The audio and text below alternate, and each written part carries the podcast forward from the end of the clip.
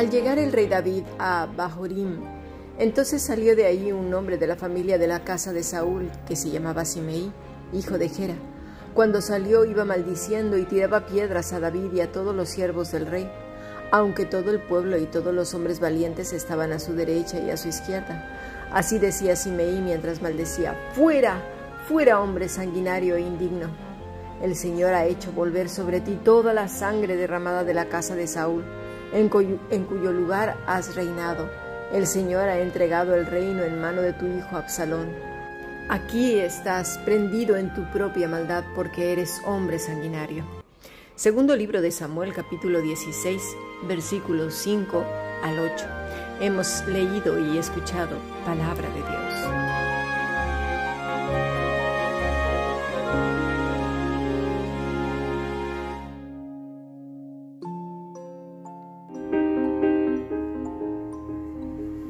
La Fundación Bíblica te invita a participar tanto de esta aula internacional hoy apegados a él, como sus cursos online en mol.fundacionbiblica.com.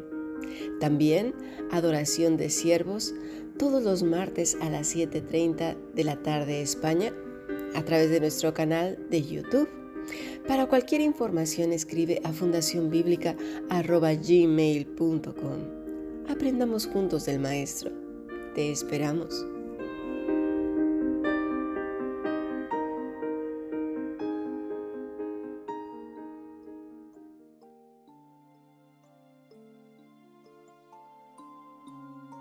Haced bien a vuestros enemigos, poned la otra mejilla. Cosas de estas he escuchado desde hace muchísimos años de que conozco al Señor. Y lo he escuchado en maestros, profesores, etcétera, pero fuera de su contexto. A lo largo de mi caminar en Cristo me he encontrado cantidad de gente que ha recibido toda clase de malos tratos sin siquiera quitarse de la diana. Sí, de esa diana con que tiras los dardos, pues sí, justo ahí se ponen en medio. Además, en lugar de hacerse, aunque sea un lado, o correr, no sé, se acomodan justo en el centro para que los dardos les peguen en el centro de sus corazones y los destrocen. No sé eh, a qué hora mm, pasaron por alto, por ejemplo, Efesios 6, donde dice eh, Pablo que debemos de estar bien armados para las asechanzas del maligno. No sé si simplemente se crean que es a fantasmas, a, demonios que andan por ahí sueltos, mm, que no nos damos cuenta. Hoy vamos a hablar acerca de dos palabritas que usa el Señor. Una es adelfos, que ya lo hemos hablado, que es hermanos, y la otra es. Ay, me cuesta trabajo pronunciarla.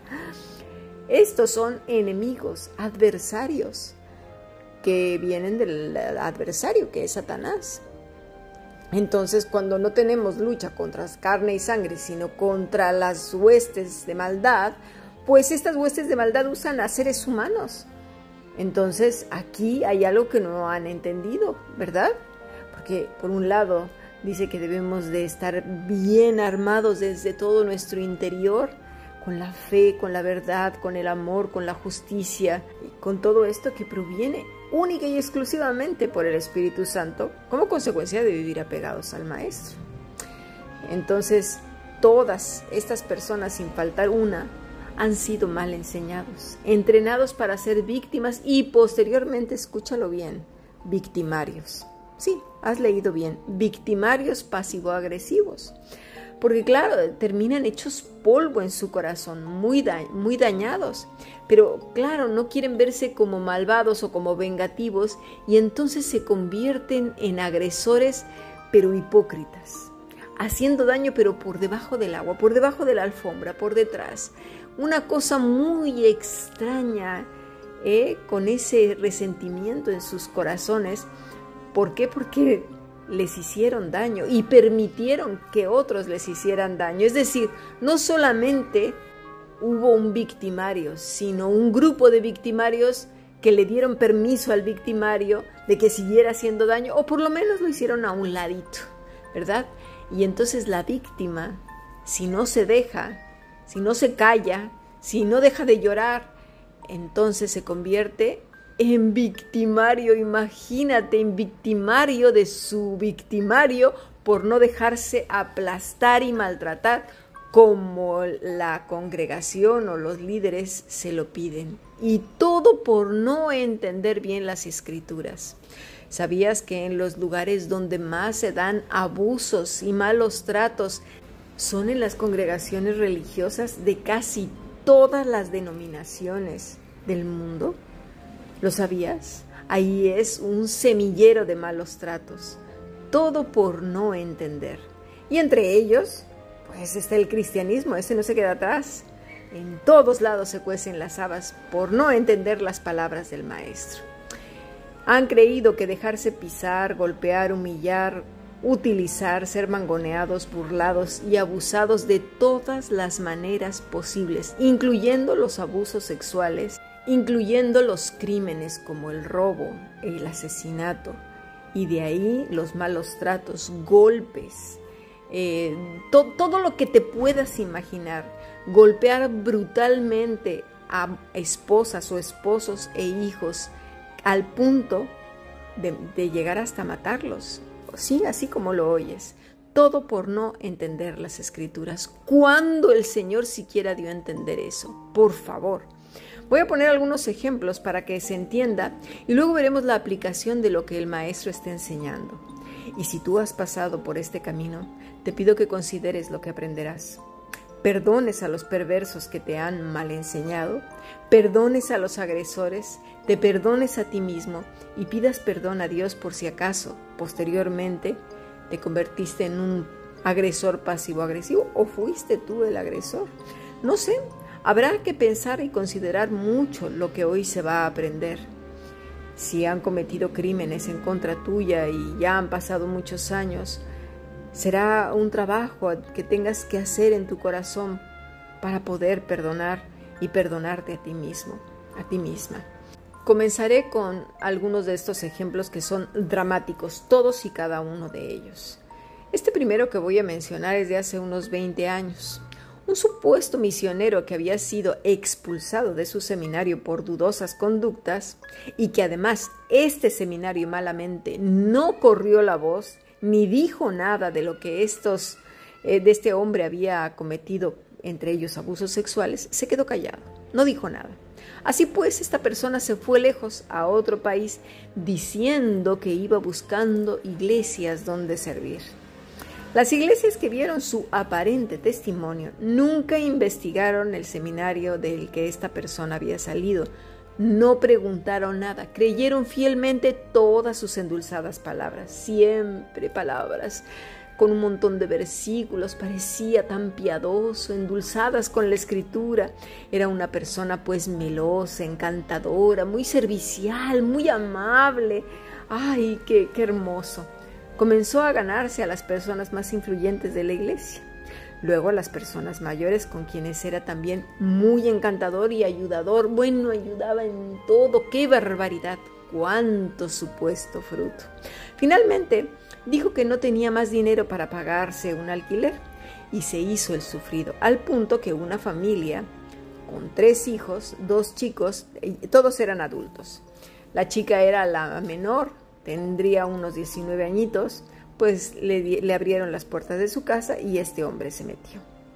Así pues, con sus encantos comenzó a seducir a la familia de una manera tan, tan poderosa que controlaba casi todas las cosas que ellos hacían y decían. Todo en el nombre del Señor. A la hija, pues, eh, la manipuló, controló, chantajeó, para que se dejara hacer todo tipo de cosas hasta el abuso sexual, por supuesto, porque decía que era un hombre piadoso, que simplemente necesitaba apagar el fuego, pero que no era nada morboso, no, no, no, era simplemente cuestiones físicas, que haría una gran obra para él definitivamente y que el Señor estaba de acuerdo y que se lo iba a pagar en sobremanera a ella, que era un sacrificio que tenía que hacer por un siervo de Dios para que no pecara. Total, él ya había orado tantas veces y se lo había pedido al Señor que él estaba de acuerdo. Se lo había confesado tanto al Señor que tenía cada día más y más confirmación de parte de, él. El punto es que este tipo abusó de ella cuantas veces quiso, cuantas veces se le dio la gana. Un día la chica no soportó más y se negó, pero este hombre tenía conquistada a más de la mitad de la iglesia. Y le dijo a la chica que nadie le iba a creer, que por el contrario la iban a acusar de seductora y de una vulgar prostituta. Miren, no tenéis idea de todo el conflicto que este hombre causó, no solo a la familia, sino a la misma congregación porque la dividió. Luego este hombre se fue a otra ciudad donde hizo exactamente lo mismo con otra chica de 18 años y finalmente, después de quién sabe cuántos lugares que hacía, era el mismo modus operandi. Un pastor hizo una exhaustiva investigación y resulta que éste venía arrastrando una serie de abusos sexuales infinita con divisiones de iglesia y sembrando discordias a causa de su estrategia angelical. Y sabes una cosa, las familias creían que debían callar y poner la otra mejilla y por eso callaron durante mucho tiempo hasta que ya no aguantaron más. Otro caso fue el de un hombre que había contratado a una persona para que vendiera sus productos en una, ferretería bastante grande, era importante. El vendedor era un supuesto miembro de una iglesia y también era dulce, muy encantador, bromista, simpático, alegre, bueno, bueno, bueno, un encanto de persona. Pasaron dos años trabajando ahí en esta ferretería, que era una ferretería importante.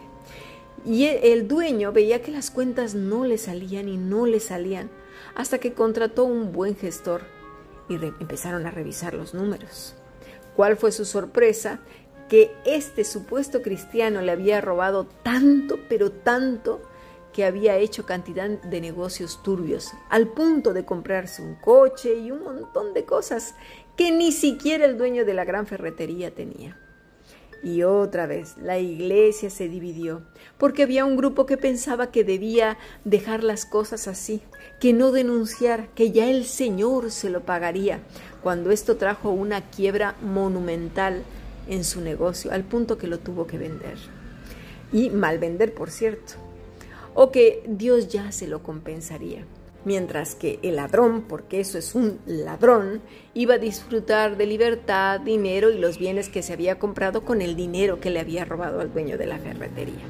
Afortunadamente el pastor fue bastante sabio y bien dijo, para eso están las leyes de los hombres. Esto es un delito que debe pagarse y hacerse justicia. Nosotros no somos encubridores ni socavamos delitos. Finalmente, este hombre, que por supuesto no era cristiano, acabó en la cárcel. Otro ejemplo fue el de otra persona que trabajaba como conserje de una iglesia o de una congregación. Esta persona Obviamente no era cristiano por lo que voy a decir a continuación, aunque lo dijera, ¿eh? porque además se le cansaba la boca de decirlo.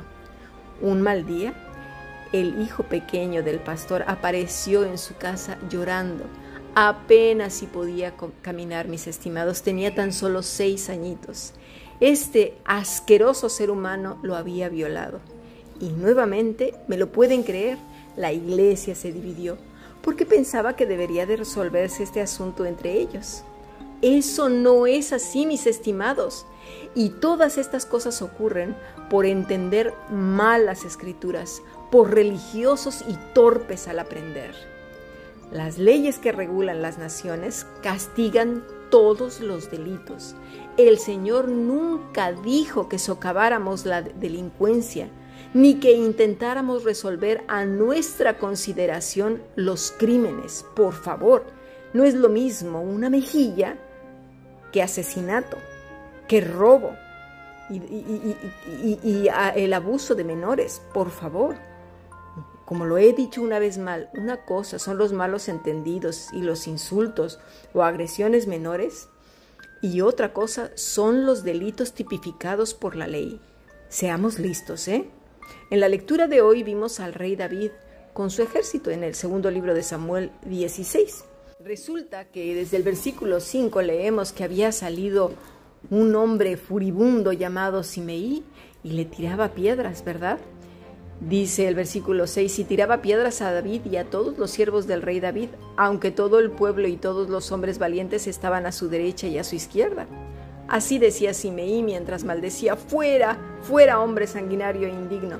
El Señor ha hecho volver sobre ti toda la sangre derramada de la casa de Saúl. Imagínate, estaba exagerando. Bueno, tenía tanta rabia este hombre llamado Simeí que hasta exageraba toda la, verdad, la distorsionó. Y eso es lo que está diciendo el Señor cuando dice que hagamos bien. Necesitamos hablar la verdad, porque cuando estamos enfurecidos o indignados o tristes o amargados, ¿qué hacemos, mis estimados? Pues torcer la verdad, aumentarla, exagerarla. Y de esto vamos a estar hablando durante estos días, porque gracias a eso vienen muchos malos entendidos. Y como lo dijimos en los bloques de esta mañana, resulta que venimos siendo más victimarios que el victimario. Y ahora el victimario se convierte en nuestra víctima porque nos encargamos a hacer un reguero de chisme y de exageración tremenda con tal de nosotros quedar como las pobres e inocentes ovejitas defendiéndonos a nosotros mismos, haciendo uso de la exageración y de verdades con un poquito de salsita para que se vea más así como sufrimos. Cuidado, tengamos cuidado, no vaya a ser que terminemos pecando. A eso se está refiriendo el Señor. David estaba respondiendo justo como el maestro estaba enseñando en Lucas 6:27. Pero a vosotros los que oís os digo, amad a vuestros enemigos, haced bien a los que os aborrecen, bendecid a los que os maldicen y orad por los que os calumnian. ¿Os fijáis que no está hablando el Señor de delitos como los que he mencionado y como otros que la Iglesia ha llegado a encubrir y permitir como el asesinato? Sí, ahora voy a hablar más adelante de ello. Seamos listos y leamos con cuidado, por favor. Dice el versículo 29, al que te hiere en una mejilla, preséntale también la otra, y al que te quite la capa, ni aun la túnica le niegues. No está diciendo el que te quite toda tu casa, todo lo que tienes, o que mate a tus hijos, abuse sexualmente de ellos, y tú pues quédate callado y ahí nada más ve cómo están sucediendo las cosas y no digas nada. Por favor, Vamos a pasar a nuestro siguiente podcast y entendamos bien lo que dice la escritura.